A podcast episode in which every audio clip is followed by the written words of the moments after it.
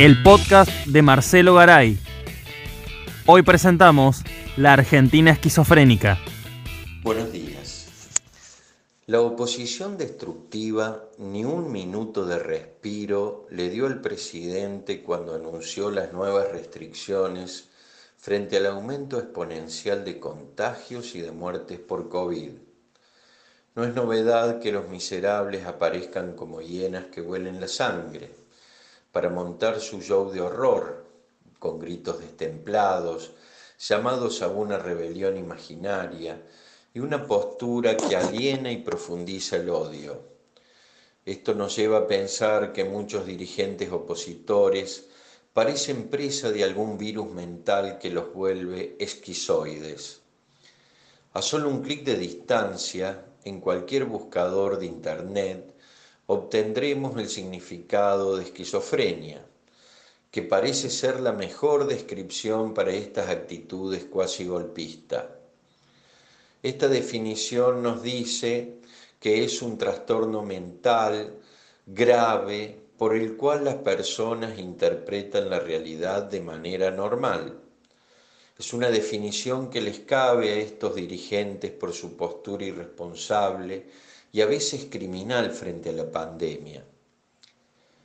Indudablemente esta patología se ha apoderado de una fauna variopinta que va desde políticos, médicos truchos que parecen más manochantas, pasando por serviciales difusores mediáticos y hasta personas del común más llano. En ellos se conjuga un verdadero cóctel que incluye una medida de anticuarentenas, otro poco de antivacunas, una ración muy fuerte de odio político y un toquecito de terraplanismo. Con todo esto logramos tener una realidad alucinada propia de la mente del creador del periodismo gonzo, el genial Hunter Thompson. Basta hacer un raconto del zoo mediático esquizoide, empezando por el Dipi Vivi Canosa, los cuales personifican a la medida el conocido dicho hablemos sin saber. Sin detenerse ellos a reflexionar sobre el contenido venenoso que destilan, ni mucho menos el peligro vital que representan sus consejos, nacido de la más pura ignorancia y de la sevicia de su odio político. No vamos a detenernos a nombrar a todos los autodenominados periodistas independientes, a quien pregunto, ¿les queda algo ya por rifar?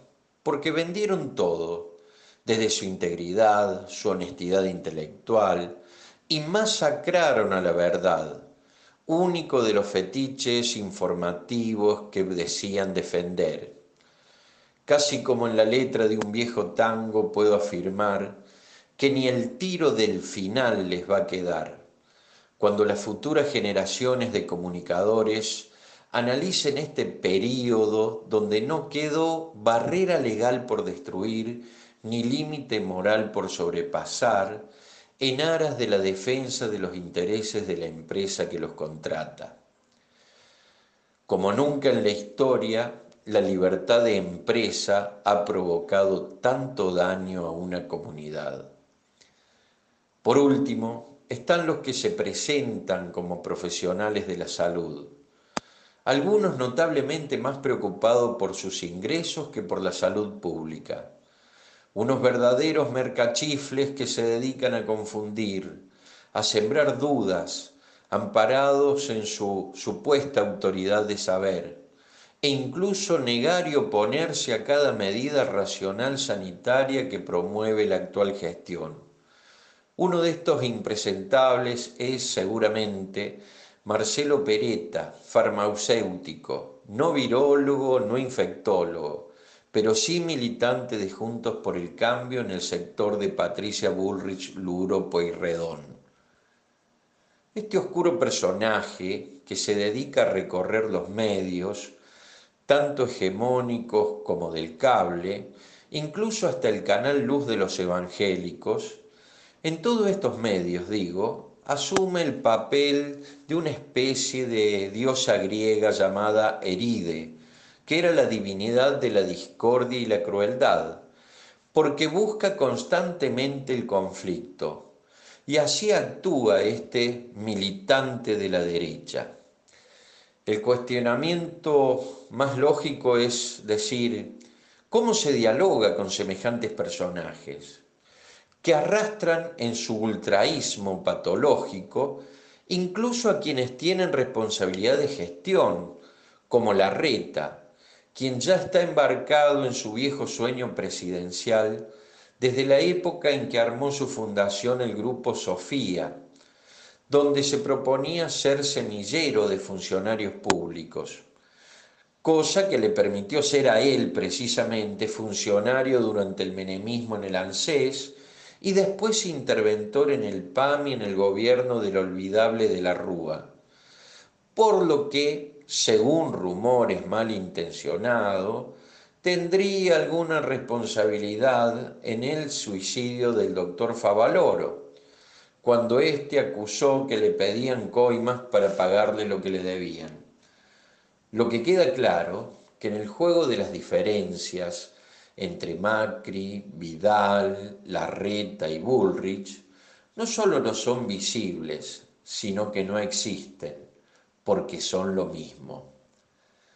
Lo que queda es la esquizofrenia que asola una buena parte de la población inoculada o inducida, no importa, pero que se ajusta a la definición antes dicha, trastorno mental grave por el cual las personas interpretan la realidad de manera normal.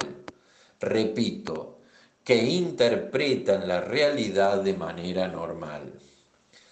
Nos hemos olvidado que solo hace nada, apenas un par de años atrás, escuchábamos a esta misma gente afirmar que estaba bien el aumento de un 3.000% en las tarifas o de un 70% de los precios de los alimentos en cuestión de semanas y que eso simplemente era sinceramiento. Tengo el convencimiento que no necesito dar más ejemplos de esta esquizofrenia social impuesta. Lo que sí sé es que la factura de las consecuencias de esta patología social, como siempre, no la van a pagar ellos, no la va a pagar la derecha, no la va a pagar los que viven muy por encima de sus necesidades, esos eternos fiesteros a cuenta ajena. La pagarán con mucho dolor las mayorías populares que siguen esperando un futuro mejor y sin pandemias. Hasta el próximo sábado.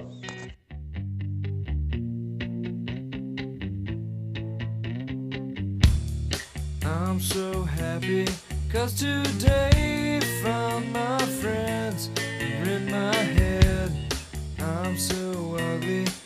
okay